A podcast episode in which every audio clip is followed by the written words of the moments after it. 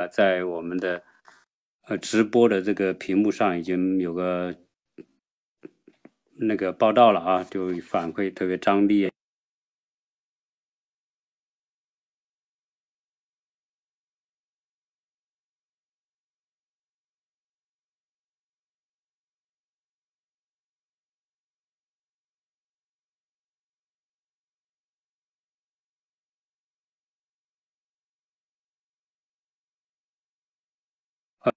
大家好，那今天呢，我们啊这个直播呢就做了一个改进，就原本呢我们是在是在我这边的晚上，呃，在中国呢很多是中国的早上，呃，但是我现在考虑到什么呢？因为我们很多的听友大家都有工作要做，啊，有时要上班呐，要。啊，要要有各种各样的事情，可以白天呢大家不方便听，所以我呢就，呃，把它改到中国的晚上，以便大家有时间。那我这边呢是上午，因为我们现在正在假期当中。那今天我们就请到这个我们的一位听友啊，我相信我们很多在美国新生活群里面的这些听友都会啊知道，他叫江磊啊。那这位老姜同志呢，他也是啊，因为我知道他也是走遍世界很多国家啊，因此呢有有对这个世界的不同国家的这种了解，所以今天我邀请到他来跟我们一起来做直播，啊，这个直播呢是，呃，当然这个是直播就是一个聊天话题，一个泛泛而谈的一个聊天话题，那会聊什么呢？我们可能主要就是聊一些。啊，我们走不同世界，那么我们观世界，以及我们所形成的各自的世界观有什么样的关系？好，那我们现在啊，直播开始，我们请姜磊跟大家打个招呼好吗？呃，大家好，大家好，我是呃有一直有听那个北美鸟人鸟哥的那个节目，我是他的天然粉丝啊。然后我也在呃鸟哥的群里，大家经常有沟通有交流。那呃鸟哥有跟我讲，他说呃有一些东西我们可以其实拿起来给大家一起分享。那么呃我一直对鸟哥的节目其实有很多认同，呃呃也实际上心里蛮感恩的，因为我在那边吸收到很多很多的信息。那么呃。应鸟哥的约谈吧，我想我把自己呃呃的一些见闻，呃具体的事情，呃拿出来和大家分享啊。当然很多都是我的呃自己的一个感受，我想就作为一个样本，那给大家多一些信息。嗯，那个呃听友，我们听友现在听到现在为止，感觉这个声音音质怎么样？能不能听得清楚？呃，麻烦大家反馈一下，看看有没有不清楚啊，或者是什么不好的效果。我们已经在群里的啊，我看到看到大家有啊都比较清楚，好，那就太好了。好，那我们今天就开始正式开聊哈。呃，欢迎大家在聊的过程当中提提出问题，大家如果有什么想问的或者想。想分享的，呃，或者想想想想要大家参与的那些话题呢，大家可以在屏幕上显示出来。那到时候我们再做一些互动。那今天呢，我们啊，因为这个姜磊呢，他是跟我们呢是时时间上来说哈，我们出生和生活的这个环境呢差别不大，但是有一点差别，因为我呢是属于六六零年代。呃，姜磊呢，他是七零年代，那那这个这个年，我们跟他呢差了个大概八年左右，等于说我们的出生年龄差了八年左右，差的不大，但是呢，这八年呢也有挺大的差异的。呃，我呢，因为六零六零年代，我们那个时候啊，生活在一个很小的一个城市啊，也在农村也待过，所以我们小时候的印象。我相信啊，可我们很多听友，如果你是八零年代的，或者是九零年代的话，啊，可能有很多东西你们也只是听说啊，听自己的父母说一说，那个五六十年代是什么样子的啊，但是大家可能没有经历过。呃，当然我们有幸经历了六十年代、七十年代、八十年代、九十年代，啊，所以这个一个十年，中国的每一个十年，真的是一个非常巨变的十年。所以，啊，我我们说我们生活在一个世界剧烈变化、浓缩性的剧烈变化的一个年代，所以我们才能有幸看到啊，从我们农耕时代的生活到今天信息时代的生活。啊，所以这个跨度会有点大，我不知道江磊你的看法是怎么样？呃，是的，我其实呃也有同感。我觉得呃，我们有幸也生活在一个巨变的高速发展的时代。呃，美国好像有一部电影，很多朋友可能都听过，那部电影呃叫《奔腾年代》，呃，或者如果是英文翻译的话叫《海洋饼干》啊，讲的是一匹马。那么我觉得，我们这一代人就是生活在一个奔腾年代，呃，它是一个急速发展的年代。你们，我想你们会有一个很明显的感觉啊。如果出国去的时候，如果到了欧洲，你会发现大家的节奏都是比较平缓，即使到了火车站，啊，都不会说急切的要奔跑。但是到了中国，你会发现到了火车站。即使你的火车还要两个小时才发车，你都常常是一种很急切的一种状态啊。包括我们每个人说话，有的时候静下来感受一下，就我们每个人说话的语速都是非常快的啊。这就是一个，就是我们经历了 GDP 百分之十四的年代，呃，经历了一个就是非常波澜壮阔的一个时代。就我们早期的时候。我我们很早的时候啊，就是改革开放之前啊，就是刚刚改革开放那个年代，就是八零年、八五年之前啊，国内呢，因为是属于一种很慢的状态，所以今天我们是很快哈，我们感觉我们做任何事情比全世界的国家一比，我们都是属于效率特别高的这样一个国家。但是事实上，在八五年之前，我们的国家是特别慢的啊，因为那时候我还是。呃，刚刚读大学吧，呃，读高中吧，所以我们就已经记得很多事情。而且我读高中的时候，我就特别听什么，那时候只有新闻联播啊，听听广播啊，才能了解世界啊。所以，呃，我们了解到的就是，哎呀，西方国家很先进、很发达，然后呢，效率很高。所以我记得那个年代就是我们特别慢，啊，就是做任何事情都是效率很低。而西方国家特呃效率特别高，这是那个时候我们的印象，对吧？那那啊是有是有啊，那但是但是我们在抱怨当中，不知不觉你看呃到了九零年代两千年之后，特别是这个当然这个我们也会有政府机构的改革啊优化呀这种这种办事效率就慢慢就高了，再加上我们市场经济的高速运转。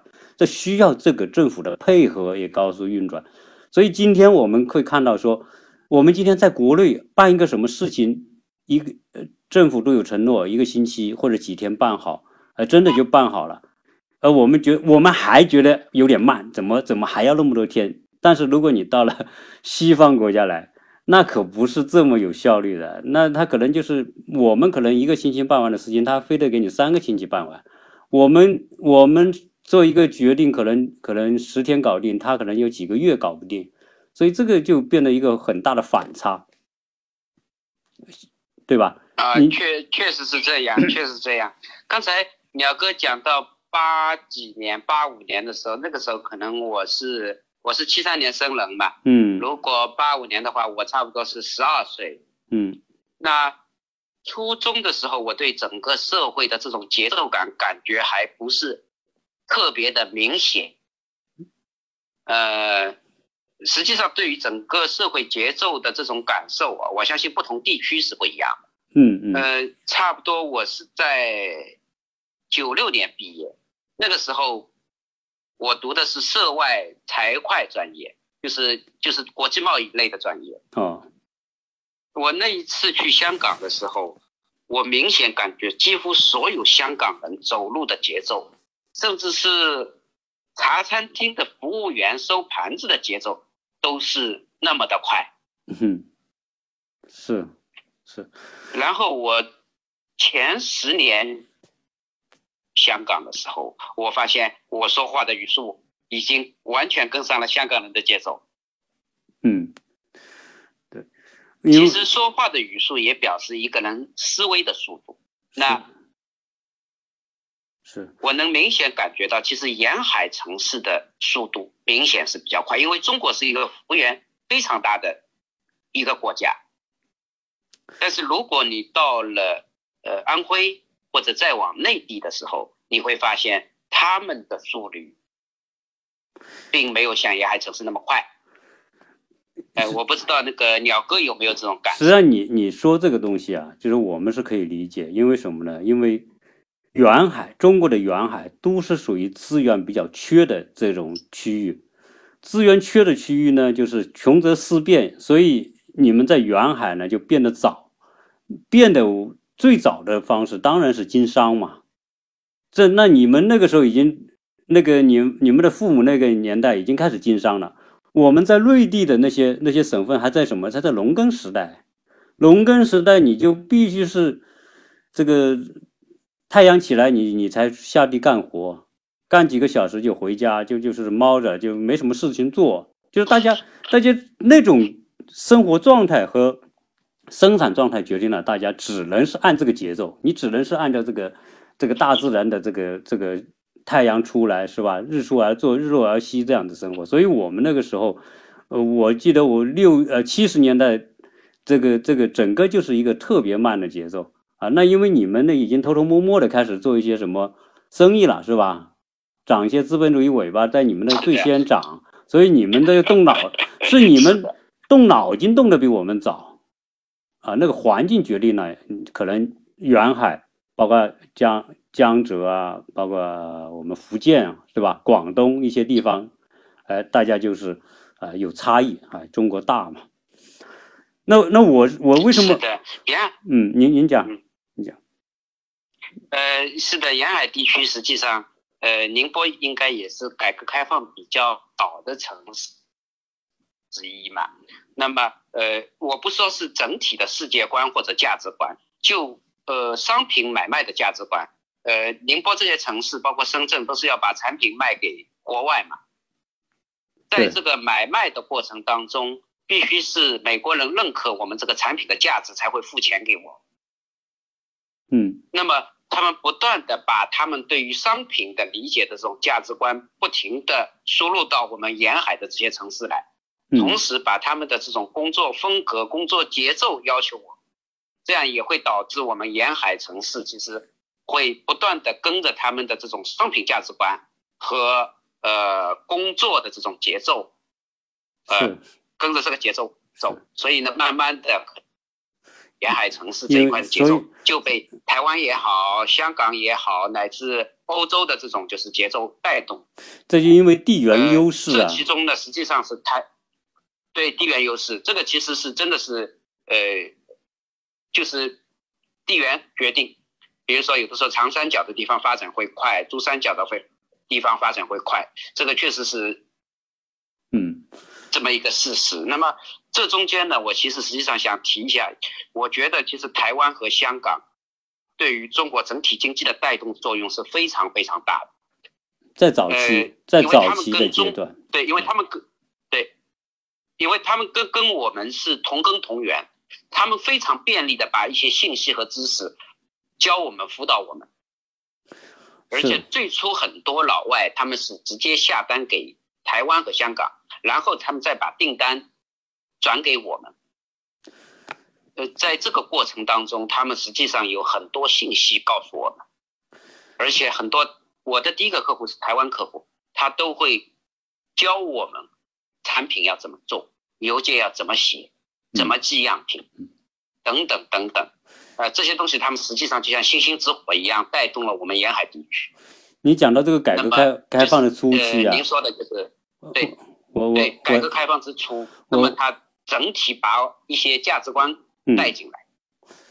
那我们整体的节奏也给带起来了。呃，我我插插一下话啊，就是就是我们说早期的改革开放啊，这个沿海城市的开放，呃，改革和开放，但是是同时进行的，所以因为你们所在的区域最早进行改革开放，所以你们的发展呢就比内陆要早，有的甚至早到十年，这个是这是很大的差异。所以今天我们国内为什么东部发达？东南部发达，西和西北部，因为这个内陆它不便利啊，所以各种各个这个，所以人说人生的这个运气里面啊，你就没得选择，我就我的祖祖辈辈就生活在这个地方，那我就得到这个先机和优势，那我什么都没做，但我们在内陆的，你很勤奋，很勤奋，你没有这种环境，你也富不起来。啊，这个东西有些时候真的叫天命吧？不说是天命，反正是有很多东西是不由我们自己能决定的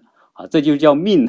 有些东西是真的是呃没办法，是的，是，所以这也是我们这个有跟我们那个，我我在宁波，我们有自己有一家小的工厂啊，嗯嗯，大部分工人其实都是内地过来的，嗯。呃，我们有的时候吃饭的时候，我会跟工人一起聊天啊。我有讲到，我说其实，呃，三十年河东，三十年河西，改革开放这三十年呢，我们沿海地区是占尽了便利。对。呃，你们呢不得不背井离乡，实际上，呃，离开自己的父母，或者不得不把孩子留在那边，到宁波这里来工作来打工，呃。但是呢，我我跟他们也也有讲，我说也许三十年以后，如果真要打仗的话，我可能还得跑到重庆去。是，呃，其其实生活在某个地方，真的实际上不是自己不是自己能定的，但它确实是具有具有极大的呃，就是像命运一样具有一定的偶然性啊。然后我还想到一点，刚才您讲到一个节奏的问题，就是。我最近几年常常有跟工人有在聊，我们好多工人实际上是经过一次创业的，嗯，他们的创业呢，就是咱们之前有过一次万众创业，嗯，那么不少人他们回到家乡，呃，拿着他们这三十年攒下来的可能三十万、四十万，甚至是更多的钱回去创业。嗯，呃，有的时候是拿出他父母养老的钱去创业。嗯，那么很多人创业是回到他们的家乡。嗯，呃，我原来有一个生产主管，他是一个安徽人。那么他是在家乡创业，然后又回来的。他创业半年以后呢，又把店关掉回来了。嗯，呃，他回来以后跟我讲，他说他在宁波工作了二十年。嗯，回到安徽以后啊。实在是不习惯于老家的这些亲人们的这种生活节奏。嗯，呃，他说，第一非常难以沟通，他们效率很低，扯皮。嗯，确实有点严重。嗯，呃，第二个呢，他是说说话的速度和思维的速度可能都会有一点差。嗯，呃，这个实际上就讲到了，就是说，即使在今天这个时代的话，因为中国的幅员过于辽阔。嗯，它整个国家里面其实就有非常发达的一部分、中等发达的部分和不发达的部分。你说到这个事情啊，我我我特别有一种感触啊，就是说，由于我们在沿海的这些城市的这些人们，那他的整个这个世界观是不同的。你刚才讲到说。呃，为什么他从宁波再回到内陆去创业，他会看不惯？实际上，很大一个原因是他们的这个世界观有很大的差异。而这种世界观是从哪里来呢？我觉得，叫就是这种他所处的位置、所站的高度和看的远度所形成的内心格局有很大的差别。你看，一个在我们经常可以看到，早，反正在我离开中国之前，我就知道。实际上，中国一些做的最好的企业，首先聚集在沿海城市居多，然后呢，这些企业规模也做得很大。那实际上再往内陆走，也有很多企业，但是从整体上来说，就呈现这种梯队性。那比如说，从规模、企业规模、品牌影响力，远海的还是比内陆的那些企业要格局高，啊，它这种整个这个是不管是从资本的聚集度啊，包括市场的掌控力啊、占有度啊，远海的这些企业比内陆的相对要做得好。我觉得这里面有个很大的问题，就是格局不同，世界观所形成的内在格局的差异。所以，因为格局不同，所以它的影响力，这个这个品牌的影响力会会有不同。这个我觉得是看到一个，所以我当初大学毕业啊，读研究生毕业之后，我就就是我们很多同学找工作，那会有各种那个时候就调动各种关系嘛，去找找一个自己认为好的工作。那我们当时我在我读研究生在东北，那东北大家知道是一个，就是说我们说地缘优势相对弱，对吧？它是一个老工业基地，改革开放触及的比较慢，所以那时候观念是相对比较落后、比较比较保守的，所以他们很多人在当地找关系啊、找工作啊，进各进当地各种好单位嘛。那当时他们问我去哪，我说我也没什么想法，我说我只有一个想法，我就想去发达的沿海区域。啊，我当时这个想法就是说，我认为那个地方机会会比内陆要多，啊，以我们这种没有背景、没有关系，真的靠自己两条腿走出来的人，我只能去机会多的地方，我我不能去说，因为你内陆的这些机会是不是给你的，是给人家关系户的，所以作为我来说，我就本能的做这样选择，我就去到广东，啊，去到去到啊广州啊佛山这些地方，当然我我们说。呃，我当时做这个选择对不对呢？我觉得对于我这样一种状况来说是对的。最起码，我可以去分享一种机会。我只要够勤奋，有一定的才能，对吧？我人人品够够好，我人家就会有机会分享给我。这就是说，在远海区域和内地的差别。今天还有很多的呃孩子们毕业之后，呃到远海去也很多，但是。今天可不像我们当初三十年前甚至更早的时候，那个时候，今天回过头来看，那个时候叫遍地是机会嘛，啊，八十年的去深圳的，现在随便两套房就是几千万嘛，对不对？你在内陆你怎么做呢？啊，你办企业呢怎么样呢？你不亏掉就算很好了。所以这个真的有好大的差异。所以我我的感慨是说，中国真的这四十年充满着变化。充满着机会，有人得到了机会，有人没有得到机会，真的说来非常感慨。嗯，是的，鸟哥那个，呃，有的时候我在看，其实，呃，很多国外的人实际上对中国的看法是莫衷一是啊。嗯，其实也确实是如此，中国确实地缘过于发达，呃，过于广阔、宏大。它在不同的区域，其实发展阶段的差别是如此之大。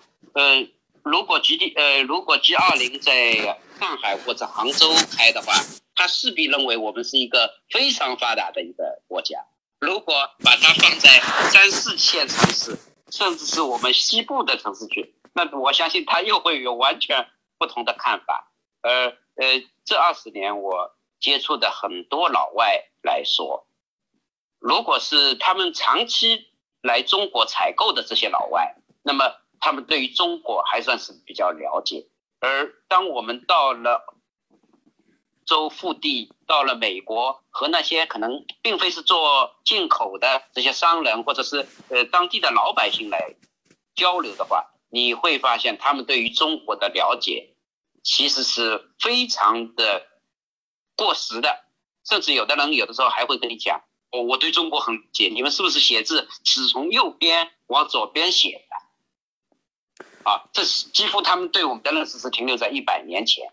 也有的时候我自己在想，因为实际上这一百年的文化都是属于西方压过东方，所以我们东方的人都是会很谦卑的、非常深刻的自我解剖、自我否定，去关注西方的文化。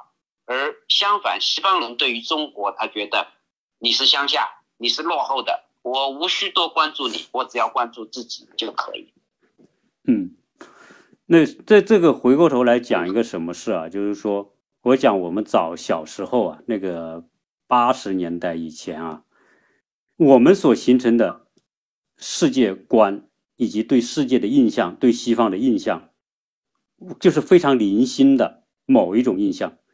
为什么我们形成那种印象？你刚才讲很多的西方国家或者或者美国人啊，他对中国的某一种固定的印象，这里面取决于什么呢？取决于当时的个人生活环境当中信息获取的方式不同。你知道，我们早时候我们只能看个新闻联播就不错了，对吗？那个八十年代能看到新闻联播的，就说明你条件很好了，你有电视了。那时候最多听广播啊，我就知道每每天我那个时候就听半个小时的这个新闻联播，啊，中中国人中央人民广播电台的新闻联播节目啊，我只能听。然后最后有几分钟是谈啊国际新闻的，然后有个参考消息，我们可以看一看，仅此而已。当然，所以我们那个时候形成的印象就是西方是某一种印象，呃，这个就是说什么呢？就是说你能触及到什么信息，你自然就会形成某种印象。但是那种印象，当时你认为那是真相，事实上那真不是真相。因为就像今天老美，你去问他哦，你们中国人是不是从？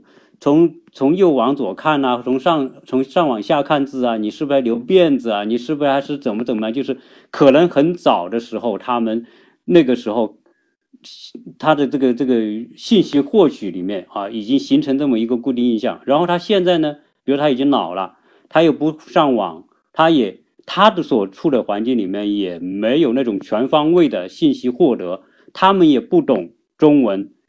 他所获得的东西都是人家那些媒体已经筛选过滤过的，呈现成英文状态，他可能偶尔看一下，这这可就成成为他们对中国的印象嘛，对不对？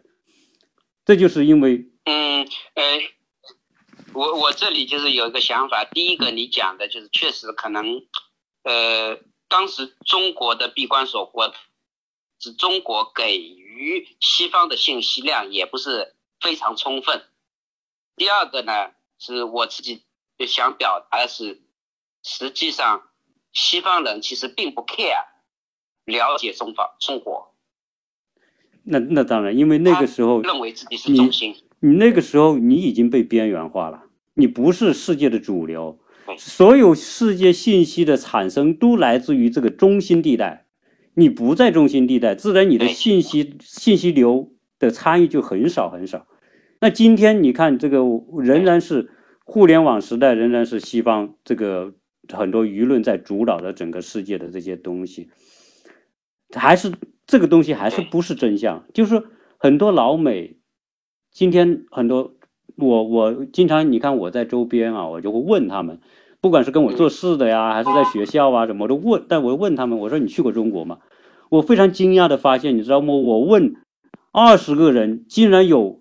十七八个人说我没去过中国，就是就是一一个情况，就是说像你说的，有可能他们并不觉得你中国现在有什么值得我去了解的，就是就因为他们都是普通的老百姓，美国普通老百姓，他不都是政治家，他只关心他的一分一亩三分地，只关心他的这个工作，关心他的这个生活。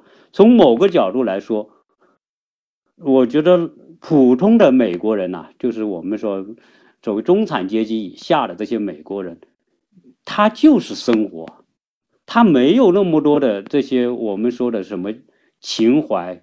那现在这个又不打仗，又又不提倡什么特别什么爱国这个那个的，他就就变成只有生活。所以可见，实际上他们很多视野和和这个信息是很有限的。他要出一趟国。你我们都知道老美不存钱，因为我们谈到在中国人都笑话老美。你说老美这么发达、这么富裕的国家，怎么存款账户里面没钱？他就是没，他的状态就是 收支打平就算了，对吧？我收到的钱能把一个月花掉，能够 copy 我一个月的支出，我就可以了。他账上就没多少钱，因为他这边有钱，他要什么呢？我我当然讲到美国也不尽是好处。你看我的节目里面大量谈美国不好的地方。美国人不得不把很多钱去买保险，知道吧？那这个保险有多贵呢？那是超出我们的想象太多了。他按美金计，中档的一个人五百美元一个月，你一年就不就就六七千美元？一家如果有几口人的话，有些当然单位买一些保险，那还压力轻一点。如果单位保险不好的呢，所以这个是是，所以他们是不得不做这种安排。哎，最少来说，我保险有了，看病啊，未来养老啊，我有个安排。等这个安排完了，我就没钱了。那你说叫他花很多钱去旅游？你看这老美是很抠的，我们中国人到国外旅游买买买，真的是恨不得把人家东西都卖光，是吧？什么最贵的都拿出来，老子都要了，是吧？老美没这种人，老美能够到你个国家来旅游，买这个小纪念品就不错了，甚至有的他以纪念品都买。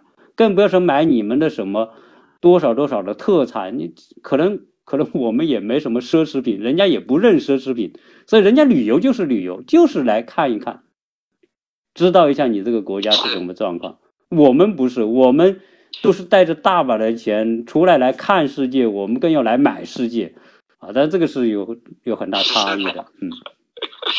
是的，鸟哥啊，我我听了喜马拉雅蛮多人讲美国，嗯，呃。我是马上就被你讲的里面的有一个特征被抓住了。我跟我们群里有几个你的粉丝聊的时候，也是有这种感觉啊。嗯，其实我们并不是说一定很喜欢听你说美国不好。嗯，呃，因为我是自己有来美国，也有去欧洲特别多时间，每年几乎最近二十年，每年几乎每个月都每年都有一个月的时间待在美国。那。呃，都不是属于呃表面的这种旅游。我会待在美国老百姓的家里，可能一住就是七天、十五天，这样会跟他们不同的人交流，而且是长时间的关注。我觉得你描述的美国跟我看到的美国和欧洲的实际情况是相吻合的。嗯，而很多我身边的朋友，包括同学，他们八十年代、九十年代去了美国以后。有的时候在描述美国的时候呢，他有一种蛮主观的一种状态，就好像我既然已经选择了美国，那我一定要告诉你它好的一面，嗯，来证明我没有做出错误的选择，嗯，啊，就好像有的时候，比如说我去了一趟西藏以后，回来一定会把西藏描绘的就跟天堂似的，嗯嗯。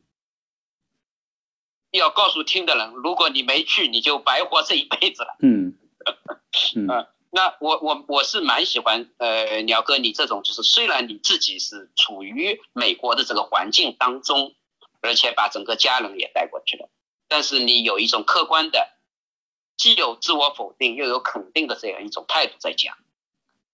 嗯，我觉得这些信息传递给他，虽然你多次有讲说不希望。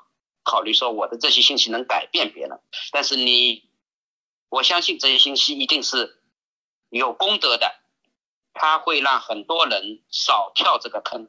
嗯，因为我自身认为，实际上，因为我们这么多朋友在你的那个群里面在聊，嗯，实际上聊的最是一种纠结，就是要不要去美国。嗯嗯嗯，而再往前推二十年。那个时候，或者再往前推四十年，大家是奋不顾身的要往美国去。嗯嗯。而到了目前这个阶段，大家就变得纠结了。但其实是一种进步，就大家要讨论到底美国好还是我们好，我们好还是美国好。那么现在是属于一种纠结的，似乎大家都有一种半斤八两的状态，甚至有的时候说说，可能我们沿海城市有的地方还比美国的很多城市要好。嗯。呃，这一点上呢，其实。不得不说，就是一个中国确实是在进步。第二个，客观的看美国，全面的看美国，是一件非常重要的事情。呃，其实当时，呃，我们刚刚改革开放之初啊，改革开放以前，我们获得的信息量是有限的。对。当改革开放之初，大家对于欧美实际上是抱着非常崇拜的心理去了解他们的文化。去咀嚼他们任何一丝一丝的这种信息的，就是就是把它往好里看。呃，这这个我我我那个时候实际上大家的，嗯，我我我我插一下这个，你谈到这一点啊，实际上啊，嗯，我们从九零年代到两千年啊，是我们一个真正开始开放的比较全方面开放的一个时代嘛。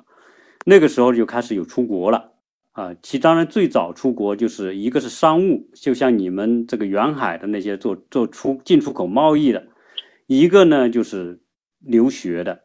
所以九零年代到两千年这个开始开放，但是呢那个时候出国还是件很稀奇的事情，就是很让人看得起的事情。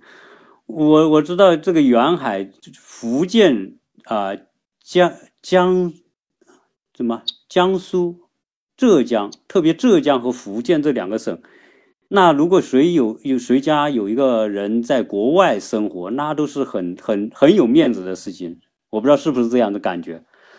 所以那个时候出国不是普通人能够指望的事情，就是大家都觉得出国只能想象，而且大家那个时候都想象的西方国家真的就是高大上。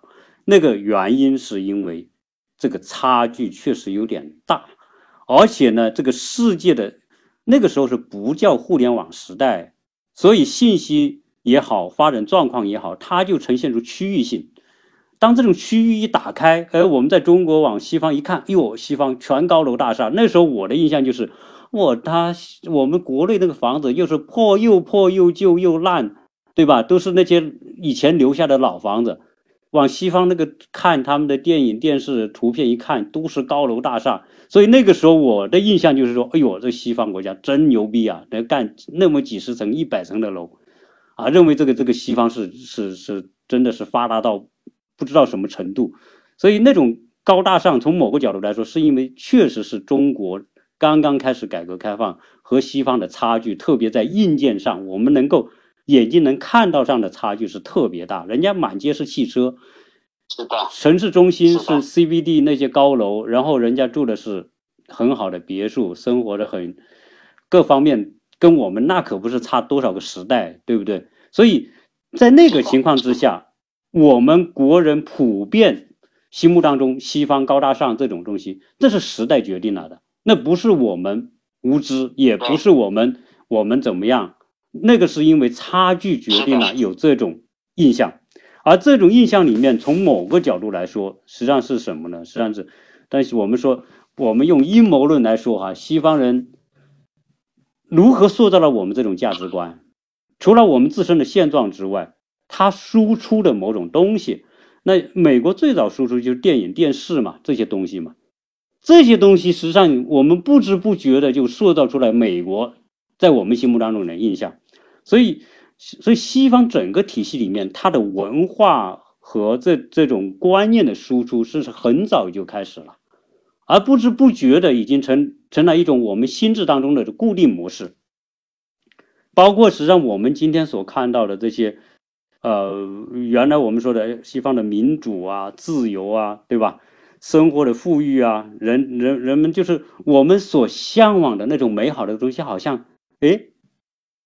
西方国家好像都有这种东西，才导致我们如此的向往嘛？你说，那个九十年代，那那如果是能够考个托福，然后到美国来读书，那个时候我们也可以考，但是我都不敢想。那我就觉得这个不是我们能做的事。我觉得首先是人家可能有关系在，有有亲戚朋友在，或者家里条件好，怎么我们那么穷，咱们怎么敢想说去美国读书呢？这个不敢想。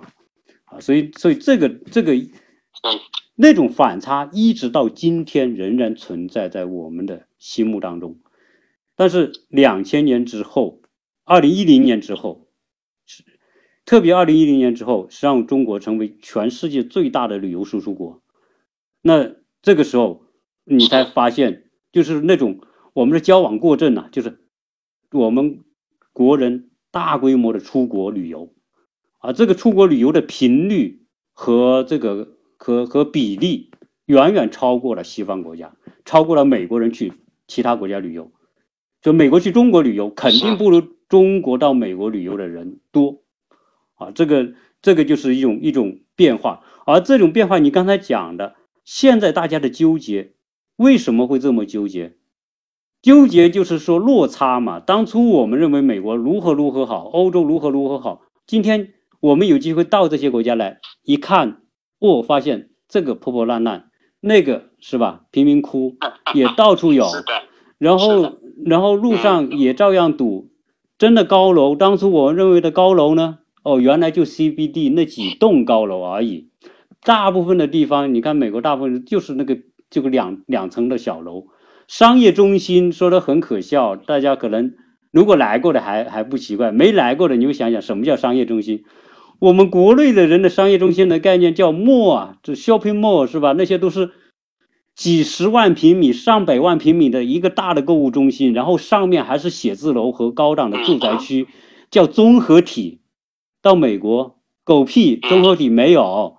你说，你说，你说，想想到这种什么莫去看看，奥特莱斯给你看看一层楼的商铺。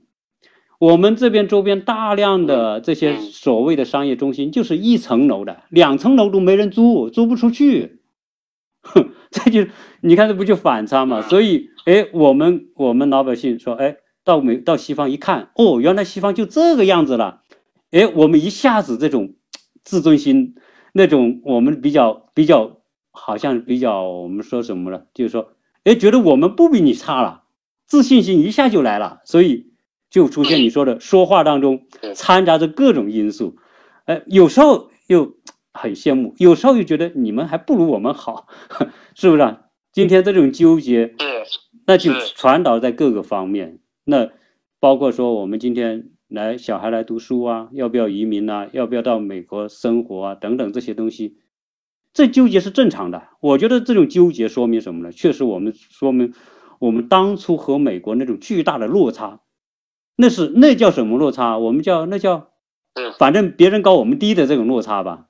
到今天，我们带着想象来到美国的时候，我们想象美国高大上，结果到美国来一看，发现我们到了很多地方还不如我们，结果变成一种负落差，我们高而美国低，那一高低一低之间所形成的纠结，可不就是错乱了，对不对？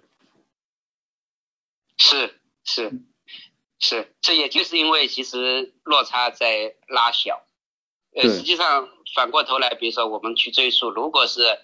打仗的时候，抗日战争的时候，解放战争的时候，或者甚至是，呃，十年动乱的时候，大家其实会义无反顾的往西方，比如说如果能去的话，会往西方去。甚至于当时，呃，习大大的父亲在习仲勋当时有看到很多人往那个香港跑嘛，嗯，那么这些信息当时他习仲勋意意意思说，咱们也不要就是说。只是一味的阻拦，其实要看到两边的差距。这个也是改革开放他当时之初的时候，他们做这些呃打开国门的这些动作的时候，对他们一个很大的触动。嗯，那么那个时候，我想，如果我们群里有那么一个群，有人说要把小孩送出去，我想根本不存在，也大家肯定是一面倒的都要出去。然后到了今天。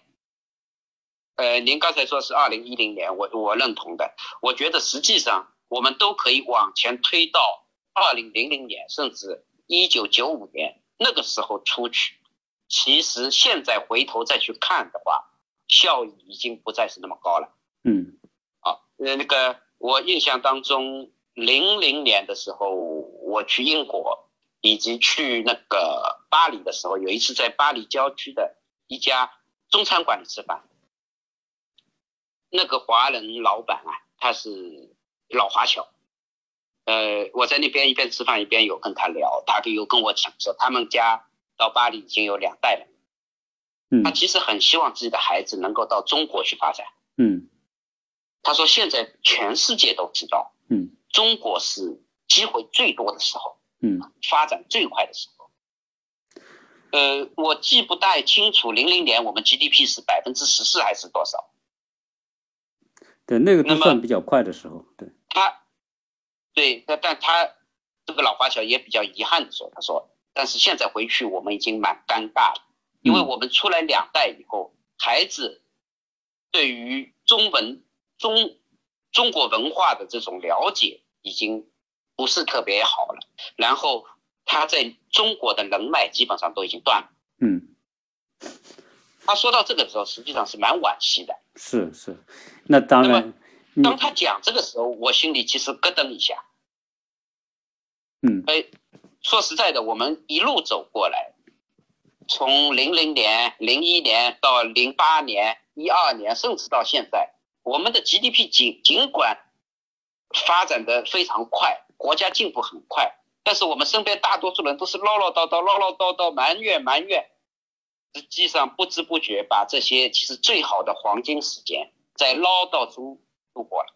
嗯，就是我前两天跟我们群友大家抬杠聊的时候，我有说，我说其实就好像你其实娶了一个贤妻，但是一旦你娶到手，有的时候总是会希望她更好，嗯总是会不停的挑他的毛病，嗯。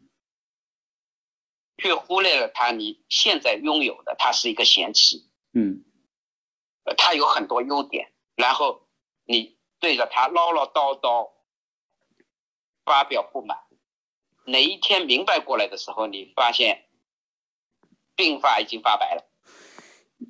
对我们我们就说什么，对就是说这个机会到来的时候啊，我们很难有清晰的界定，这是个机会，我们我们都不知道这是机会，所以你刚才讲的这这种状况就是就是这样。当我们真的改革开放来的时候，那个时候我们今天回过头来看，那可不是真的是遍地是机会，只要有点有点意识和觉醒的人，你首先到远海地方去。我觉得机会就多很多，机会就意味着收益嘛，对不对？那那回今天想哦，这已经过去了，那后面还有没有呢？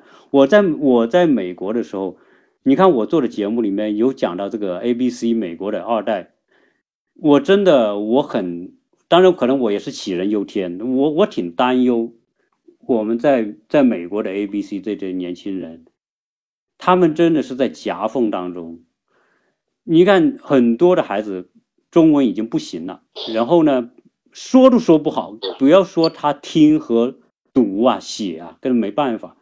但是我我凡是我在很多私下朋友聚会的时候，我就会跟这些父母，因为这些父母呢，他们中文都很好，他们都是九零年代以后来这边留学的，两千年来这边留学的，他们跟我们没有什么差差别，但是他们的孩子跟他们差别特别大。然后我就跟他们讲，我说，我说你可以让你小孩不学任何东西，但是你不能不让他学好中文。我跟他讲一个道理，为什么？因为首先，如果你不会中文，就意味着你注定会限制在夹缝当中。但是如果你懂中文，你中文很好，你就在两个世界当中。你在中国的世界会有机会给你，在美国世界也有机会给你，而这两个机会的获得，它是乘法效应，不是加法效应。什么叫乘法效应呢？是的，就是说，如果你只懂英文，你就是英文吧。你英文会英文的人太多了，你没什么价值。你只会中文，也不学会中文的，你也没什么价值。但是我如果中文很棒，英文又很棒，那意味着什么？我中文会扩大你的英文的价值，放大你英文价值，而我英文又会放大我中文的价值，这两者加在一起，我说你什么都不用会，你只要这两门语言能够炉火纯青的运用，你就很有机会。最少现在是未来十年，我认为是有机会。当然，你说 AI 来了以后，咱们不用这个学语言了，我们直接就是电脑，对吧？同声传译就就跟你学语言一样，你都不用学了。那毕竟不是还没有到来吗？你知道你能确定哪一天到来呢？十年到来，二十年到来，多少年到来，对吧？而你你本能最大的优势无不就是这个吗？你是个中国人，你未来真的你有可能你回中国发展，哎，这个时候，你你以中以美国人的身份，中国血统，你中英文很好，你回中国，人家是很高看他们的。但是如果你只会英文不会中文，那你不就是个假一个老外，还是个黄皮肤老外，所以人家也看看不上你，啊，所以我是的，这个我我跟大家经真的经常会沟通这种东西，当然有时候也是身不由己，很难的。江磊，你知道吗？这边父母也很无奈，因为他生活的环境当中，小孩子就说英文，去幼儿园开始，小学、中学，结果现在小孩子小一点的小孩跟父母。都不说中中文，就死磕着跟他说英文，磕磕巴巴的，跟我们说也是说英文，我们知道他能听懂中文，但是他就跟你说英文，然后然后我们这边的这些老的，就是九零年来的父母，呃，他们又英文很好，你知道吧？人家都是留学来的，人家英文本来就好。现在小孩子不愿说中文，结果他们也就跟着去说英文，就不不坚守自己那个阵线，就是老子只跟你说中文，他妈你不要跟我说英文，你跟我说英文，我也用中文跟你讲，我，逼着你说中文。但是很多父母不是这样，就是依着孩子了，所以可不变成 啊今天这样一种这种情况，所以我觉得很可惜嘛。实际上，鸟哥，我能感受到一种呃几种啊，就是第一个。呃，曾经有有有有一篇文章有写，就是橘子如果在江南的话，它是苦；如果种到江北以后，它是酸的、苦涩的。嗯，我们几乎是把一个小孩连根拔起，把它移植到了一个新的环境，那么它到底能长成什么样啊？那我们是无法断言。嗯，我只是提供一一一我们。一个人的想法，嗯，我们也不想改变别人，嗯，啊，我觉得值得大家去思考，因为一种正常情况下，一个人最好是在秉持本色的基础上发展，是效益最高的，嗯，呃，从绘画的角度也是一样，嗯，如果你能是在中国画的基础上融汇进西方的理念和技法，你是比较容易出成绩的，是，是。啊，那么，呃。如果你硬掰着，举个例子，呃，你一个中国人一定要去学钢琴，确实也有这种奇才能够成为一个钢琴大师。但是反过头来，一个非洲人，一个欧洲人一定要来学越剧，嗯，那么他出成绩的概率是他学钢琴高呢，学歌剧高呢，还是学越剧高呢？嗯，啊，我我有的时候想，就是我们是不是非要那么拧巴？嗯，呃，当然，呃，这个是我觉得个人个人的想法啊。嗯，我我在我们的群里实际上有看到有一些人，实际上他还是蛮适合出国的。嗯，他本身在中国就是在一个国际性的公司里工作，本身自己不但中文了得，而且英文非常了得。嗯，那么他对于美国是有一个很客观的认识的。是，那么。那个他那个时候，他把他的小孩送出去的时候，实际上是非常有步骤的，非常有设计的去安排。小时候让孩子在中国长大，然后在几岁的时候让他出去比较合适。这种我其实是非常支持的。呃，这个有一个有一个统计，有一个统计，你说到的这个问题啊，呃，A、B、C 的孩子和他们叫叫叫二代嘛，呃，然后有一点五代，嗯。还有一代，他这个这个这三个概念是什么呢？所谓二代就是属于 A、B、C，就在美国出生长大的叫二代。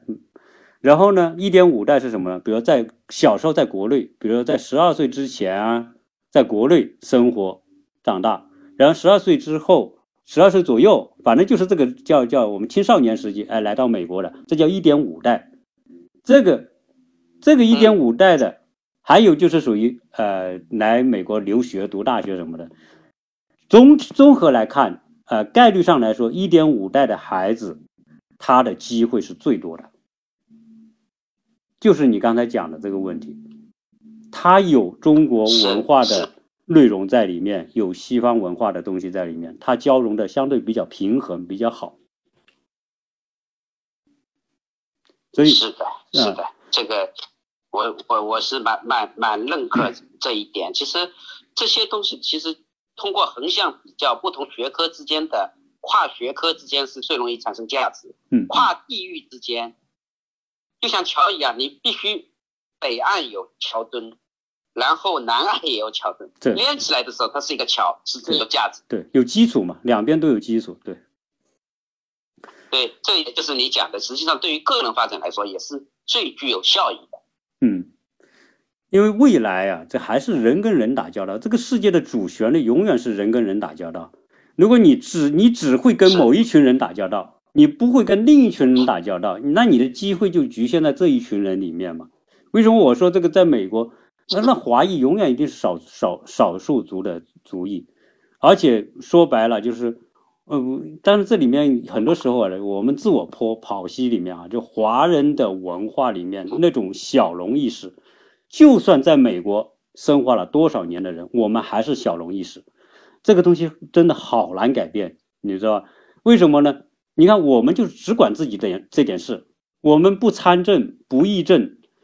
不管不不管这个什么社区的事情，我们只管我们的工作，然后我们的生活，我们的小孩，就是这我们我们华人的观念里面真的好多，呃，大部分我觉得是是这种，我们还是叫自给自足啊，我们说这种 只只管自只管自己家务事这种观念很深的，所以我们在这里面呢，会做一个好公民。我们华人在全世界任何国家都可以做一个好公民，遵纪守法，很勤奋。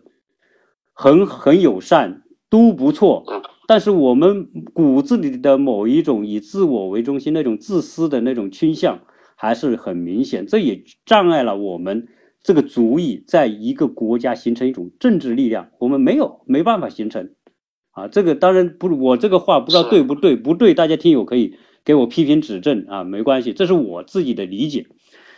那因为时间的原因呢，我们我们可能会呃超过一点时间。啊，超过点时间，那我呢，在我想聊一个聊一个事情哈，因为我们你看我们这样要可以聊的事情很多，所以时间呢可能就一期呢也聊不了太久。那我有一个事情我特别想讲的，可能我想讲的这个事情啊，国内的听友可能想的少啊，但我在节目里面呃多次提到过这个观点。就是西方的价值观，我们现在不是说一个普世价值观嘛，对吗？我们都很多时候我们都都会谈到这个。那对西方的印象里面，我们说的那几个标签，对吧？我们说的西方的所谓的自由啊、民主啊，那么那个公平呐啊等等这些东西吧，这不是标签为这个这个东西有没有呢？这个这个这个是个很大的话题，当然有。这是肯定的，人家选票就决定了，人家有这个权利嘛，对不对？人家可以发表不同的意见啊、看法呀、批评啊这些，他有。但是呢，真不要把它看得那么高、那么高大上。这个话可能国内的听友不是每个人都能理解我今天说这个话的意思。为什么我要说这个话题呢？因为我在这边，我跟很多朋友会聊到这个话题。你在美国生活，有的在这生活二十年、三十年。我说，你认为的美国的民主是什么？美国的这些自由是什么？美国的民权是什么？他也说不清楚，你知道吧？这个他也不觉得我有多大的这个这个。那后来我跟他分析，我说我是个老外，对于你们美国人来说，我是个老外，我不知道我的着眼点对不对。美国的。好的标签，我们说外表看到的光鲜亮丽这些东西是不错，你能看得到，啊，但是美国包括西方国家，特别是美国这个国家，这个国家运作的根基，它你说有宗教因素吗？当然有，对吧？人家是个清教徒的国家。然后你说有没有普世价值的因素吗？也有，但是我真的我。从现在来说，我认为这都是外面的标签，它里面是什么？它里面，美国是全世界最会玩资本的国家，你同意吧？嗯，美国这个国家的骨子里，决定这个国家一切的一切，真的就是那两个字，叫资本。真的，大家可能看不清这种，你真的要。你真的要深思下去，你就会发现很恐怖。美国这个国家，抛开我们说的光鲜的标签之外，它真正最起作用的是资本。我相信我的听友可能有不同意见，但是我相信你驳不倒我，因为美国这个国家，不管它的什么三权分立也好，国会也好，什么什么也好，实际上最底层运作的那股力量，就像这个地球的这个岩，这个地心呐。它这个岩浆啊，就是那个资本。所有的一切的这种确实是这个情况。最核心的力量来自于他，所以你今天的选举的结果有没有资本？资本在后面推动和说话，大家是知道的，对吧？政策一项法律的制定，特别明显一点就是，呃，这里有一个举例啊，就特别明显一点就是美国对于以色列的支持，嗯，实际上背后的这个就是呃犹太主义的人。犹太财团太强，太太强大。犹太财团财团过于强大，你哪个总统你都不敢忽略他。呃，你要获得犹太财团的支持，你就要支持以色列。你支持以色列，就是支持我犹太财团。这个这个就很简单的道理。所以，对，呃，对，这个是特别明显的一个例子。嗯，那我说这个是什么呢？就是说，我包括我说美国的很多法律的制定后面都有资本的影子，因为。美国有院外游游说，就是有游说集团，任何一个法律通不通过，谁来投票？议员来投票。那怎么决定议员投票支持还不支持？那些财团花很多钱，由院外集团来游说每一个国会议员投这个票支持或者反对。这些人都是很厉害的，所以这些规则，你说他的每项政策都凭着良心吗？真的是良心吗？有时候我看我我真的，所以我今天看，呃，我我我原来我还研究过一点美国史，那都是皮毛。我到这边之后，我我通过我的这种观察理解，包括美国的我们说的各种各样的这个问题，社会问题，枪支的泛滥问题，根本进不掉。按照中国，你说你杀几百人，一次杀几百人。那早都给你给你清算的净干干净净了，是吧？那美国绝对不可能。我有两期节目是谈枪的的问题，枪杀的问题。你杀再多人，枪都不可能进，因为这后面除了我们说美国这个这个枪支拥有写入写入宪法这个因素之外，这个当然是种观念的因素。还有一个很重要的就是这些步枪协会以及相关的这些势力。集团根本不允许你说通过法律来废除枪支啊，这个禁枪都通不过的，啊，因为他们这些都是资本在后面特别强大，所以我说我我说这一点啊，就是说，呃，所有的对西方国家的看法，我们世界观也好，观世界也好，要看到它的外表，我觉得还是要看看它里面。是什么？所以回过头来讲，可能今天的很好的这些外表的标签平衡了，或者粉饰了人们对资本的某一种看法。那马克思不是在他的《资本论》里面说资本，你看每一个毛孔都充满着 是这个肮脏的这个这个血和泪什么的这些。当然那是他那个年代说的，但是我今天上看今天资本的。这个这个着眼点就是为了获得利益，获得了超额利益，这才是他真正的动因。离开这个东西，一切都不是啊！美国离开了资本就不叫美国，所以美国是一个资本决定国家走向、国家政策的一个国家。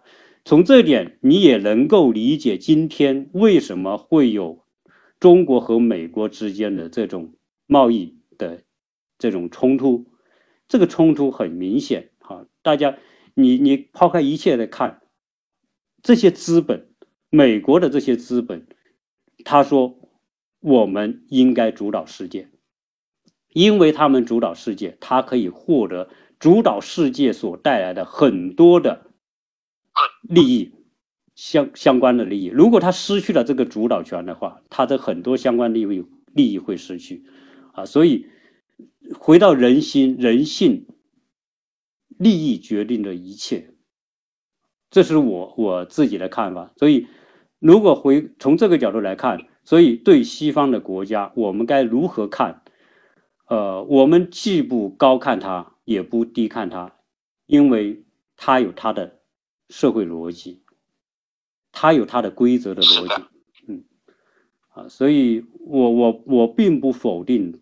作为资本主义世界、资本主义这个发展阶段对人类的贡献，它一定是有贡献的，啊！但是啊，但是这里面的问题啊，当你拨开去看，也是存在很多东西，不像我们想象的那么天真，啊，那么纯正，那么善良，啊，所有的那些善良，我觉得说是在一定的条件之下呈现的啊。是的，是的，我不知道你你怎么看？我我非我非常非常认可，嗯。那那，您您再聊聊你的一些看法，嗯，你可以，我估计可能时间不多了啊。你可以聊聊你的看法，我们聊完之后，你聊完之后我们就差不多了。啊，我觉得我们的观点好像真的是，呃，惊人的一致啊，就是，呃，那个，我实际上觉得就是我确实是看西方之后，真的不要过于谦卑。不要过度的自我检讨，呃，也应该看到，当然这种自我检讨让我们成长很快，但是也其实让我们自己非常非常难受。客观的看自己，然后在我这么多年跟呃欧洲人也好、美国人也好、日本人做生意的过程当中，我能够感受到，他们也是人，他们跟中国人一模一样，嗯，他们有的时候也会想着办法，怎么样点税。嗯，大家不要以为德国人很死板哦。嗯，德国人也有很多这样的行为。嗯，当我跟他做生意的时候，牵扯到利益的时候，他也很会扯皮。嗯，他也很会强调理由。那么在这当中，我明显感觉到，其实人性的根本大家是一样。嗯，当牵扯到根本利益的时候，实际上。他人性当中的小魔鬼，往往就会跳出嗯，而道德是在一定的前提下进行交谈的，嗯。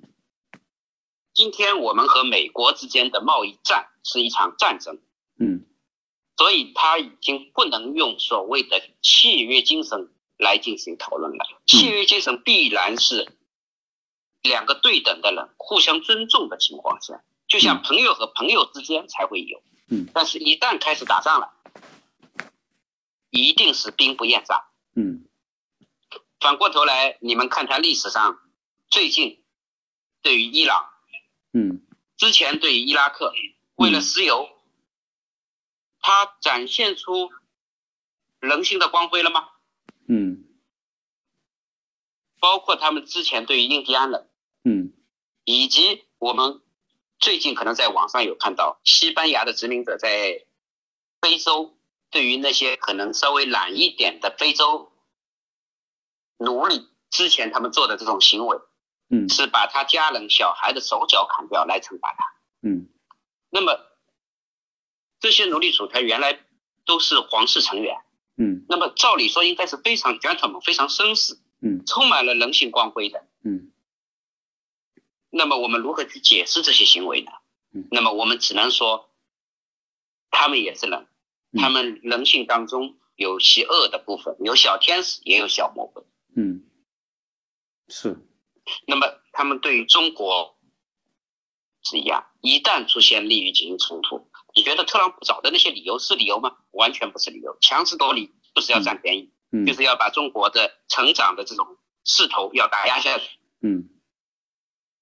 就像你们感受到一个单位里面的老大一样，他绝对不允许有一个老二经常跟他商量商量。嗯，他要随便可能都可能罗织一个理由，想办法把你整下去。嗯，那这个是我跟那个鸟哥，我觉得咱们观点其实相相近的地方啊。当然，有部分网友可能听了以后会觉得我们简直就是五毛，嗯，简直就是替共产党在做宣传。那。我是在想，现在反正不同的声音是非常非常多，包括自我否定的声音很多。那有的时候也允许我们讲一讲差异化的观点。嗯，现在国内啊，有就是听友里面真的有清很清晰的，你说的纠结也呈现在听众的这种这种反应当中，有清晰的两两种意见，一种就是就是啊自我否定的很多，有一种呢就是对美国的认可很多。所以，我们有时候一说这个美国不好的地方，可能有些听友就不习惯，啊，这个这种感触很多，因为从留言呐，从各方面都能看得到。是的，嗯其实就好像一个单位里面一样。那我自己有一个企业，那呃，明显有的时候你会发现，唠唠叨叨的人会相对比较多，只有积极心态的人会比较少。嗯包括你们会觉得，就是说，你们想想看，自己的家庭也一样，两夫妻日子久了，经常能发现对方的优点，发现他的美的，实际上占比会越来越少。是大部分人都是埋怨、唠叨，是蹉跎了很长时间。是，我觉得，无论是艺术家也好，无论是普通人也好，要能生活在当下，发现身边值得珍惜的人，嗯发现他身上的美，其实都是一种生活的境界，是是值得我们去追寻的东西。那么我们也一样，我有的时候想想，我们生活在一个奔腾的年代，生活在这样一片乐土当中。当我们走出中国的时候，看看人家周边的人都是一种羡慕的眼神，希望到中国来发展的时候，咱们回望一下，就好像鸟哥喜欢画画，有一次鸟哥把他在画室里面画画的照片给我看，每一个画画的人都会站在画板前奋笔疾画，然后在那么一个时刻往后退一步，眯起眼睛来再看一看。那么我是很希望大家都到国外旅游旅游，甚至是多旅游旅游，深度旅游一下，然后再做一些比较，来听一听，说，哎，我和鸟哥今天讲的靠不靠谱？嗯。啊，是不是就是在粉饰太平？嗯，我我呢，甚至有一个想法，我江磊对，江磊，我有个想法呀，嗯。就是说，随着我们这个，因为我们是个很小的圈子，你知道，因为我的听听友呢在这样壮大，但是我还拜托我们很多听友帮我多啊、呃分享也好，把我们的这个听友圈扩大，因为未来呢，我们不是谈到这些问题嘛，那我想呃考虑，我们实际上未来可以做几件事情，就是在中国和美国之间做什么呢？你比如说我讲的这小孩子，有很多小孩子为什么学不好中文？是这个环境决定了他学不好。他在父母环境当中，就就就他这父母要依着他。那实际上现在这假期啊，人家暑假就很长，所以你看我们国内很多的家长把小孩送到这边来搞什么游学，我不还谈了一个游学的节目嘛，对吗？那个就是我们国内的人把小孩放到美国来，来感受美国。事实上，我觉得这种交换啊，我们甚至可以在我们的听友里面来做一种思考，就是，呃，不光是孩子交换，甚至家庭可以做一种就是交换生活。你比如说，我们实际上我们不要说做老美的吧，我们就做做中国的就够了。你你说这些孩子，这些当然这你说法律安全是另外一回事哈、我先先说个这个这个这个意向性的一个想法。你说这些孩子，在美国的孩子，你放到中国去，生活个一个月两个月，他的中文肯定突飞猛进，对吧？而且要放到什么呢？就放到是必然。要放到朋友的家里。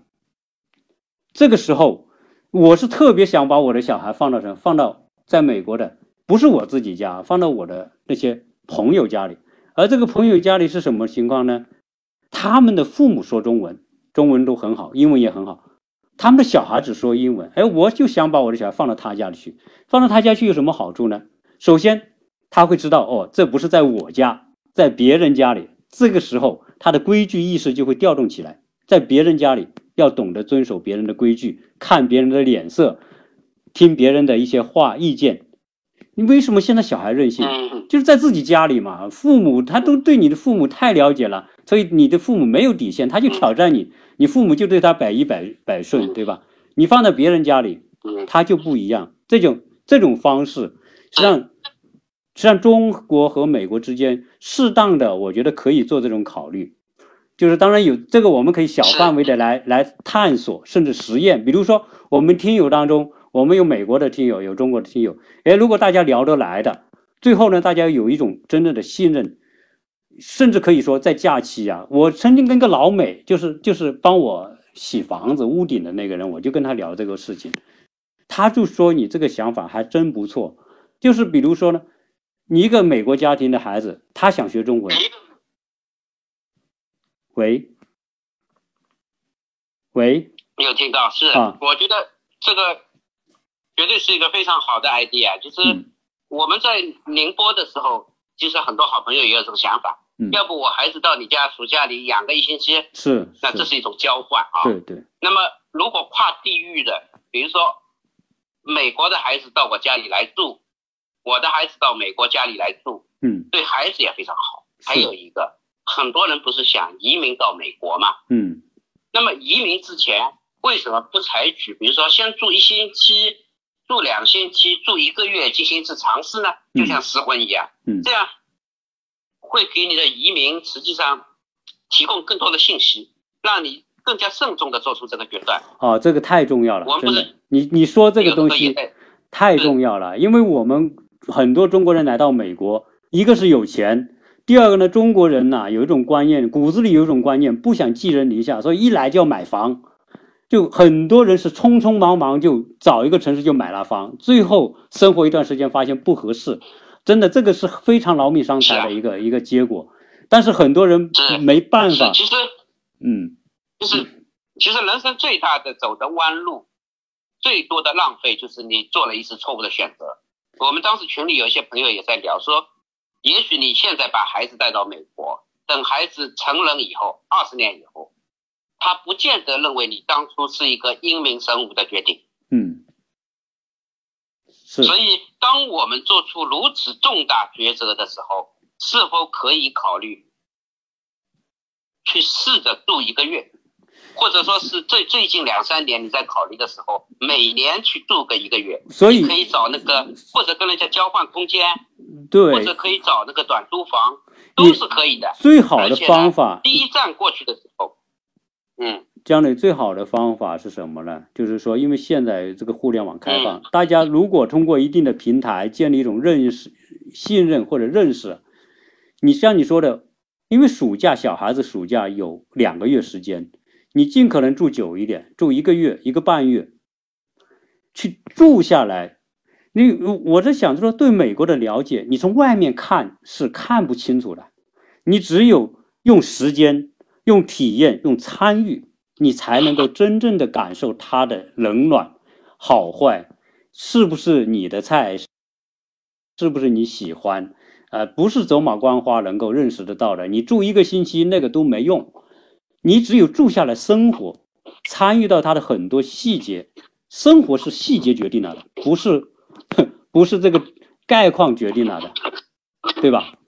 所以，所以如果我们有有这种生活就是细节。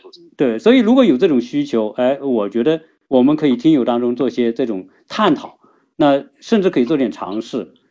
那比如说，大家彼此开放自己的家庭，当然所谓开放家，因为美国有很多开放家庭，开放家庭就是有可能说，哎，我接受孩子，比如有很多孩子是十几岁送到国内去生活一段时间的，呃，父母不跟着去，因为父母跟着去，孩子就就不是孩子，就就就孩子还是孩子，父母不跟着去，孩子就是大人了，就不一样了。所以包括包括比如说想来美国的，甚至我们也可以看看有没有美国家庭，呃，愿意开放接接纳这种中国家庭来短住，短住一个月啊，或者多长时间啊、一个半月。但这是一个想法了，这个大家可以在事后再去讨论和探讨。是，嗯是非常好的一个想法。啊，当然这里面会有一些牵涉到一些安全啊、法律的一些问题，对。对，毕竟旅行者的视角和住在那边的人的视角是完全不同的。那不一样，是是，对然后实际在网站上也有一些，就是比如说他们家庭之间的互换。呃，国外有这种现成的网站，嗯比如说我这段时间我可能度假局那边了，那么你到我这里来住。在欧洲这种也是特别特别多。嗯，他有的时候他本身就有两三套房子，他有一个度假房。嗯那么我通常去欧洲会，往往会住这种，比如说他的 house 总共有两层，加上一个地下室是三层。那么我过去的时候，他自己往往是年纪比较大，他住在第一层，然后他把二楼全部租给我，嗯有三个卧室，两个卫生间，嗯一个客厅，一个厨房。嗯那我们这样几乎一个家庭都可以住在里面，甚至有的时候我会带上我的同事住在那边。嗯嗯那么在那边，你如果住半个月甚至一个月，这样你对于呃当地的这种了解，这种会要比走马看看花一星期时间走七个国家的欧洲游，嗯，收获完全是不一样。对对，而且现在你可以租车，GPS，你没有任何地方不敢去的，啊，这就为我们生活在在其他国家生活提供了极好的便利。不会英语都没有关系，当然，如果你寄宿在这个家庭，这个家庭愿意配合你，带你一起去买菜啊、逛街啊，或者是办一些什么事情啊，啊，这个就就这叫参与嘛。是是是，而且嗯。呃这一点上呢，我比较推荐。我们当时群里有一个朋友说说，当你最初到某个国家的时候，你其实最好是找华人家庭，然后第二次时候你可以找纯欧洲的或者纯美国的当地的家庭，因为你第一次是欧呃中国家庭的话，他你跟他的语言交流没问题，他会这起到一个翻译的作用，把这种信息差异化的东西全部给你。给到你以后，你对当地会非常非常了解，然后你再可以有第二次设计、第三次设计。你比如说每年来那么一个月的旅行，嗯。这样你对一个地方的了解先会一定会获得很多的信息。是。是，而且而且，比如说你现在很多学英语，你在国内学英语怎么学？怎么学都是学不像的，很难的。如果你说小孩子，如果如果如果很小的三四岁的这种小孩，四五岁的小孩，你放一个暑假，可能他的听和说就提高特别多，这个是小孩的天性。那你那这一个多月的时间，比你在国内学多少节的什么请老外上课，这个那个几十分钟一个小时，真的是效果完全不一样。这些都是属于可以，是以而且、而且以我自主旅游的经验来看，因为我本身是个自主旅游爱好者，嗯。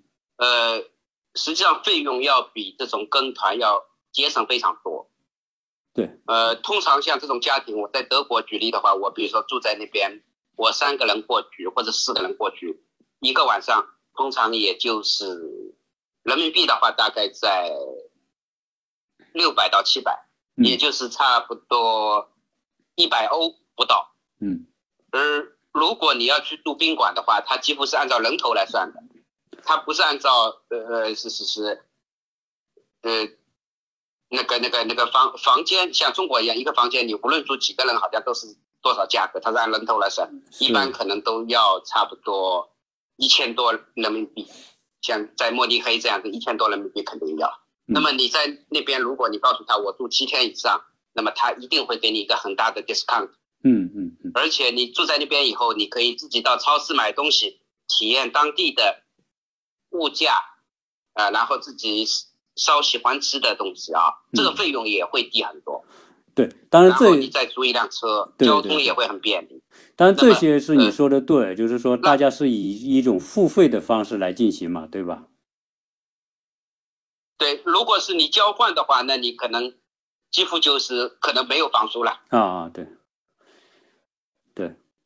那实际上我，你看这个假期啊，有几个听友来美国，他们啊、呃来亚特兰大跟我们联系，哎，我们就很欢迎他们来我们这边看，甚至来我们家，啊，我们都很欢迎。因为为什么呢？因为实际上你你到这边来，那我们才就说你的这种体验会不一样。当然，你说我住酒店也可以，在你像这种暑假呀，这种属于旅游旺季嘛，那住你稍微好一点的酒店也是很很贵的，最少都是一百多美元以上的，稍微好一点的。那你说很差的那种汽车旅馆，几十美元的也有，啊，但是不安全啊，所以你说到我们家来说是想来，我们也很欢迎你，你反正我们还是很开放。既然做节目又是听友，有的有的听友都是因为很多听友了，能成为听友的，他都对你的一些东西是认同，有一定的相互认同嘛，才能成为听友嘛。有要不然有些人听两句就不听了。我的群群里面经常有听友说：“哎呦，你说的什么？我不喜欢，不听了。”哼，他就下去了。那不听了，这这就不能成为真正的朋友嘛，对吧？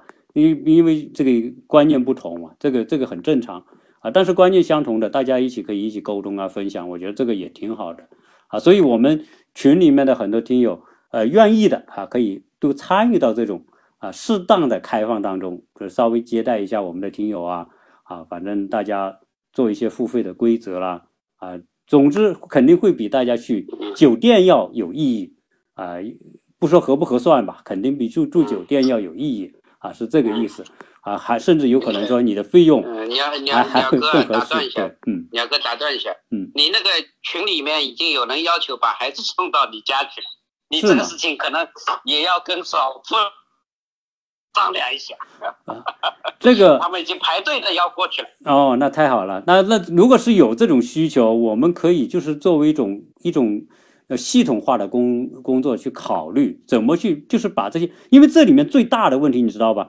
我相信很多家庭有这个愿望，但是大家最大最大的一个担忧是安全的担忧。这个东西确实也是在美国是特别讲究人身安全这个事儿。那这个事情我们要通过一定的这种大家签订一定的规则啊，来来做一定的责任规定，知道吧？因为这个东西呢，确实是一件美好美好的事情，但是一个什么意外弄得弄得大家很不开心，又变成一种，所以很多时候大家谈很多，但是不敢轻易做，是因为啊、担心有某一种风险的存在。这个我们也很理解。你把自己小孩放到别人家里，我不是讲嘛？你为什么说你刚来？你刚才讲放到中国人家庭，我我不知道我这个有没有啊、限制九十分钟啊？如果没限制九十分钟，我们就还多聊一会儿也没事。你看，你像放到一个老美家庭嗯，美国有个网站专门查有没有性犯罪的这个记录的家庭，你千万不能把一个孩子放到一个性犯罪记录的这个人家庭里面去。那网上可以查得到，都是公开的，法律强制公开。这个人曾经被因为性犯罪判刑，什么强奸呀、虐待、虐待什么啊儿童啊，或者什么的这种性，就是这种吧。啊，那你肯定不能把孩子放到那种家庭，那你一定要了解这种底细，要查一查。另外嗯，最好是相对而言哈，华人家庭的安全度比老美家庭甚至还要高。这个这个我是我个人是这么认为啊，因为我们是很了解华人嘛，华人基本上在这里呢，除非极其极端变态的人，大部分人都是很遵纪守法的，而且而且都素个质都不错，实际上嗯协议啊，确实是蛮必要的。为什么啊？其实你也需要规避一些责任，就是你你肯定也会担心，如果一个孩子在我家里，那十几岁的孩子或者七八岁的孩子一定会上蹿下跳，磕到了碰到了怎么样？那会不会导致搞得你的责任会变得很大啊？就好像我们现在国内很多小学都不组织春游一样，对对对那么他其实学校也是在觉得，如果把孩子带出去，万一有点事情，是不是会不会责任很大啊？是这样的协议其实是双方的一种约定，我觉得还是必要的。这个确实需要，因为谁都担不起这种责任，因为除非说你你愿意有一个啊、一定条件的豁免，对吧？就是有些责任豁免，那别到时候一个好很好的东西变成一个很糟糕的事情，那谁都不愿意干，再好大家也不干，算了，我不对吧？我们不愿意去去去冒这种风险，但除非是说，除除非是说大家说，哎，我是首先，当然，你我们在这边生活，我们知道这个美国很多你在好的区还是很安全。美国有很多的犯罪的地方，但是呢，你不去犯罪的地方还是很安全啊。但是你说有没有磕磕碰碰啊、摔一个跤啊，这个那个，那不好说，那个谁都不好说。所以还在于说，你愿意参与的人，首先我有这个思想准备，我能够承担某一种风险，你才来参与。别别到时候说我没有这个风险承担能力，那你就别参与，因为一参与就那大家大家都难受，到时候又变成很多扯不清的这些这些纠纷，对吧？啊，又是说我这个当初谈的这个不是这样，那个谈的不是那样，那就变得就很多。当然，我当然我这个是不是个馊主意我不知道啊，我我只是说，呃，有这种我感受到很强烈的需求，但是怎么去做我不知道。大家如何用什么样一种心态去做，我也不知道。但这个后面可以去探讨啊，大家去去，这一定是什么呢？就是说，一定是愿意，就是说承担某种自己的责任啊。那大家去去去来参与这种事。如果不能承担，就不要参与，因为孩子就那么一两个，呃，谁都 承担不起。这个，如果你很计较孩子哪里磕一下、碰一下或者怎么样，那那那就那就承承担不起，这个扯不清楚。在国内大家还好说，在美国，你要说用一个法律来动，那就没法弄。你知道，国内有很，美国有很多这种很离谱的东西。一个人说 他要把他的小孩搭别人的车去某个地方，你看这个事情很正常吧？我的小孩坐你的车去哪个地方，好不好？是，那倒是朋友，那人说好吧，你坐我的车吧。结果路上出车祸了，那最后这个搭车的父母就另另外有一个啊，起诉这个这个朋友，呃就就这种事情很多。那你说你怎么弄，对吧？呃，另外一个，嗯。鸟鸟叔，我打断一下，嗯。鸟哥啊，嗯。呃，因为我自己有那个喜欢长途旅行，嗯我大体上知道，必须要是最知根知底的朋友才能一起走长路，是因为一般一两天的旅游，大家在一起是没有问题的，互相冷一冷。对，但是当你到了五天、六天，甚至要走一些辛苦的劳顿的路的时候，每个人的本色都会流露出来。嗯对他不是仅仅靠忍耐能解决的。是，那么举个例子，我们比如说我带着我的朋友驾车去西藏，一路就是二十多天，嗯。你势必要找，呃，我们登山的一句话说说，你如果登山，势必是要找兄要兄弟，嗯。否则在危难的时候，如果出现分歧就麻烦。那么我们这种就是交换式的居住，时间是会比较长，它不是一两天哦，一两天冷一冷就算喽，那你一住可能就一个月，难免会有一些碰撞，不同的想法，是是，难免会有冷个人的时候。对好，抱着美好的愿望，坐下不欢而散，对对对，那就那那没意思。麻烦也挺大。对吧对对对 对这是我我自己随随口说说了，而且是是也不是说泼泼你冷水啊，是大家这样是这样随便聊。绝对绝对是这个情况，所以，呃，我们很多人内心有这样愿望，但是不敢走出这一步，就是因为这种不确定的东西嘛。啊，当然，我们在这个这这这个直播节目里面聊一聊这个东西，大家还是可以。当然，如果是确实大家可能有我们很有些听友说，哎，在群里的听友，那我就在美国，你在中国，大家聊一聊聊得来，你们自己愿意，那那是那你们也可以自己去去做这个事情，对吧？啊，这个私界要私下来约定这种事情也可以啊。当然，我们只是呃这个相关的话题，我们以后可以再探讨。那今天呢，因为聊的也很多，呃很多听友呢也很也很感谢很多听友给我给我们一直呃守候来听这个直播，花这个时间啊、以后呢，我像我跟我跟江磊，你看我们谈的东西啊、谈了很多，实际上我们很多东西可能还没谈，对吧？所以一期可能是谈不了多少东西。是以后如果有机会，我们可以再谈。然后我们其他的听友，如果你特别有感触，有很多想法，也可以参与我们的直播节目啊，谈你感兴趣的或者你很有感触的一些话题，呃，多多的分享。因为我为什么这么邀请这么多的听友来做直播也好，分享也好，我就不想说让我的节目变成一家之言。啊，更多的让一些特别好的一些想法、观念来分享给大家，这是我的出发点。那今天你看，江磊，您还要还有什么要最后说的吗？想想跟大家讲一讲的。呃呃呃，首先感谢你呃邀请我呃参加这个节目，就是即使是我们之间的聊，我觉得都是非常愉快。然后呃也感谢大家花时间听我们两个两个人侃啊，呃，谢谢大家。好，没了。嗯，好，那再一次感谢听友。那我们的直播呢，以后会越来越多啊。我们可能现在是两个，那适当的，比如说有三个，我们也可以是吧？锵锵三人行啊，这我们就是中美三人行。啊，对，这些这些都可以。嗯有兴趣的听友可以先私下跟我们先联系沟通一下啊，想谈什么话题，欢迎大家都参与。那这一期我们就先聊到这里，江磊好不好？谢谢你的参与，好，我们跟听友说声。再见了。好，谢谢大家。好，拜拜拜拜。嗯，拜拜再见。好，再见再见。